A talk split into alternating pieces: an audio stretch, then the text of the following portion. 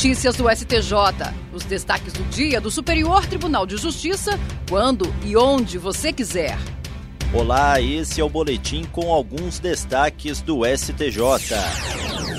A quarta turma do Superior Tribunal de Justiça decidiu que uma operadora de plano de saúde deve custear o tratamento com medicamento prescrito pelo médico para uso off-label, ou seja, fora das previsões da bula. No caso analisado, uma beneficiária do plano de saúde ajuizou a ação contra a operadora para pleitear o custeio de um medicamento administrado durante a hospitalização para tratamento de complicações decorrentes de doença autoimune. A operadora do plano alegou que o fármaco não estaria incluído no rol de procedimentos e eventos em saúde da Agência Nacional de Saúde Suplementar, não sendo, portanto, passível de cobertura.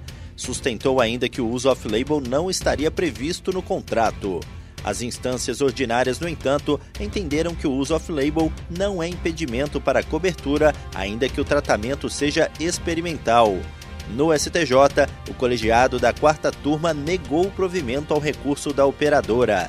O relator, ministro Raul Araújo, destacou que tanto a jurisprudência do STJ quanto a nova redação da Lei dos Planos de Saúde admitem a cobertura de forma excepcional de procedimentos ou medicamentos não previstos no rol da ANS, desde que amparada em critérios técnicos cuja necessidade deve ser analisada caso a caso.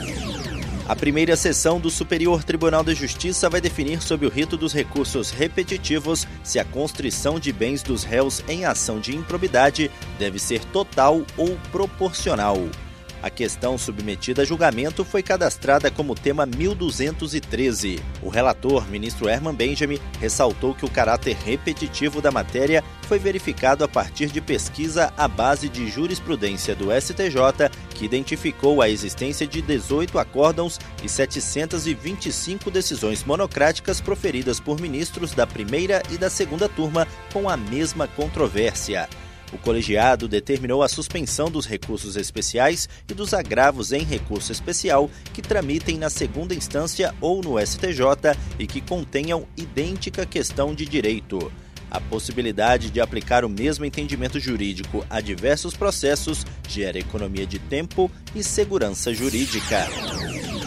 Em iniciativa inédita na justiça brasileira, o Supremo Tribunal Federal, o Superior Tribunal de Justiça, o Tribunal Superior Eleitoral, o Tribunal Superior do Trabalho e o Superior Tribunal Militar lançam no dia 13 de setembro, na sede do STF, o primeiro Prêmio Nacional de Jornalismo do Poder Judiciário 35 anos da Constituição Cidadã. A ação conjunta dos tribunais celebra o aniversário da Constituição Federal de 1988, comemorado em 5 de outubro, e busca promover a reflexão sobre os direitos assegurados pela Carta Magna.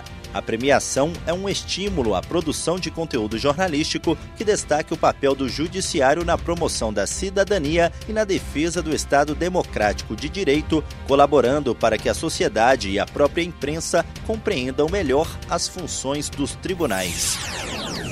E esse foi o STJ Notícias de hoje. Se quiser ouvir mais, acesse o Spotify ou o SoundCloud do STJ. Tchau, tchau. Notícias do STJ, uma produção da Secretaria de Comunicação Social do Superior Tribunal de Justiça.